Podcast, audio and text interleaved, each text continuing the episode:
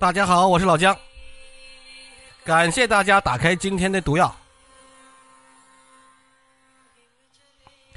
世界上最大的博物馆已经开始迎客了，这就是大埃及博物馆，它超过了国博，规模上。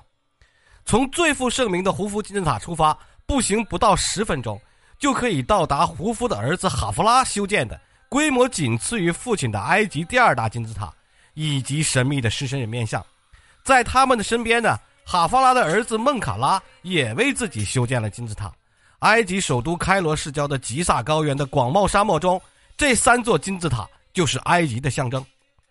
如今啊，顺着胡夫祖孙三代那个金字塔脚下那个轴线延伸过去，不到两公里外，那就是埃及的第四大金字塔——大埃及博物馆。作为2023年全球最值得期待的新开博物馆。大埃及博物馆此前就是二零二二、二零二一、二零二零最期待的博物馆，就是这三年四年时间里，它一直是最期待博物馆的榜首。这是全球最大规模的展现单一文面的考古博物馆。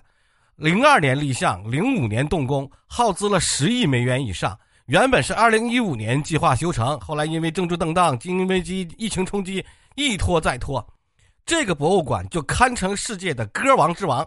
但是依然影响不了人们对这这个超级博物馆的长久渴望。终于，二月十一号，大埃及博物馆开放了大厅等等区域进行了试运行，也就是说，它还没有全部开放。但是这个开放完了之后，它面积差不多有五十万平方米，馆藏了差不多十万件珍贵文物，所属的时间跨度跨过了四千年，其中有五万多件文物呢是对外展出的。展出的文物中有三万多件是第一次和世人见面，讲述数千年来古埃及的历史。其实咱们国家考埃及学啊，古埃及学一直是一门显学学科，但是古埃及学的研究生还有相对的学者好像非常少，可能不到一千人。有哪些学校开设了这个专业，我都不知道。不过呀，这也并不妨碍我们对于埃及古代文明的喜欢。这次公展，那最引人注目的。肯定就是法老的面具了，无他，这个面具实在是太有名，太有名了。也因为这样呢，大埃及博物馆为这个图坦卡蒙那个陵墓设有一个专门的展厅。展厅除了这个面具以外，还有五千六百多件，但它肯定是最有名的。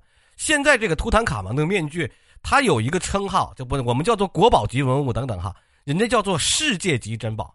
有这个称号的，一般都能够是代表了整个地球。人类文明的标志性的文物，图坦卡蒙啊，是埃及新王新国王时期啊这个十八朝王的元老，一生短暂，十几岁就死了，也没有过多少文字历史记录。但图坦卡蒙墓是埃及考古历史上唯一一个保存完好的法老陵墓，也是最为奢华的法老陵墓，这就使他成为了人们眼中最有名的埃及法老。他以前的纯金面具是放在埃及的国家博物馆。但是现在顺理成章的就放到了大埃及国博馆了。这个以前这个面具看不着，现在是可以看到了。但是是不是复制品，但谁也不知道。还有他陵墓里除了法老的纯金棺椁，还有黄金面具，还有大量金银家具、器具、做工精美的服饰。这个可以看一看当时古埃及人潮流的审美，他们的时尚思想还是比较超前的。比如说图坦卡蒙墓里就有一双纯金打造的人字拖。这个人字拖的造型几乎跟今天的没有什么区区别，我人字拖就只能那样了嘛。他的墓中啊，他画具上还有画像上还有那种猫眼妆，突出的那个眼部线条还有眼影眼线，这几千年里也没有故事。据说古埃及人这个眼妆是在模仿荷鲁斯之眼，古代埃及那个鹰头神的眼睛，希望荷鲁斯永远守护这里。从这个角度上来看，古埃及文化没有随着王国的消失而变成沙漠里的石头或是出土文物。有一些元素至今还活跃在我们的生活中，伴随着那些难以解释的工艺和技术，人们赋予古埃及文化相当多的传说还有想象，改编成了太多的影视剧。大埃及博物馆还有一个王牌馆藏，那它的王牌馆藏啊，胡夫太阳船。这只1954年在胡夫金字塔南侧出土的古埃及陪葬船，大概是在公元前2500年左右做成的，迄今为止四千多年的历史。四十三点四米长，宽是五点九米，是已知的最古老的、体积最大而且保存最完整的木船，被考古界称为叫做木工杰作。木船是首尾高耸的，姿态很优美，但是它这个船型啊，呃，下不了水，不适合航行的。因此，制作太阳船的目的至今还是争论不休。一派学者就认为，埃及太阳船是专门制造出来用来显示它宗教内涵的，是法老死后灵魂追随太阳神飞越天空时乘坐的方舟。另一派认为呢，太阳船是胡夫的殡葬船，具有实用性，但比起航行起来，它承载的更多是仪式感和文化意义。过去这几年呢，这个太阳船一直安放在原址上新建那个太阳船博物馆。埃及这个考古团队在2021年特别设置了一个黑色的灵棺，把这个船整个的放进里头去，然后平缓的运送到大埃及博物馆。伴随着这个太阳船进入到大埃及博物馆，搬进新家。埃及全国陆陆续续就有五万五千件文物，基本上都是这么平稳的转移到大埃及博物馆的。大埃及博物馆修建之前，所有的珍贵文物都藏在一九零二年就开始对外开放的埃及博物馆里，开放了一百多年。也正是因为它的埃及博物馆时间已经非常非常久了，这个一八五八年建作的，占地只有一万平方米，它就特别特别的陈旧。埃及博物馆的那些文物只能分配到一个小小的格子间里，就这个馆，就是那种格子间，也就只有一两个，大部分的区域都没有空调，到了夏天就只能吹风扇。埃及作为一个旅游大国，那当然，它那个文化吸引了全世界每年几百万的人去看，这样的旅行条件，这样的博物馆参观条件，肯定是受不了的。所有的游客都纷纷的是怨声载道，所以最后。二零二二零零二年，埃及博物馆建成一百年之际，埃及政府决定建一座史无前例的超大的博物馆。毕竟呢是四千年文明。然后呢，这个博物馆就开始向全球举办了一个建筑征集竞赛，来自八十三个国家的设计师提交了的数量总共是一千五百五十七件，使它啊成为了史上的第二大建筑招标竞赛。最终，来自都柏林。由华人建筑师彭世福还有他爱尔兰妻子共同创办的一个建筑事务所赢得了大赛，拿下了博物馆的整体设计。虽然是华人赢得了这一次建筑竞标，但是大家想都不用想，它肯定是一个金字塔形状。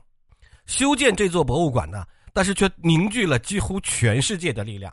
建筑设计团队来自爱尔兰嘛，就刚才我说那个是华人设计师，景观部分的设计是德国团队负责的。设计、监修还有公事监理的部分交给了日本。为了这个新博物馆，埃及还向日本贷了大概三亿美元。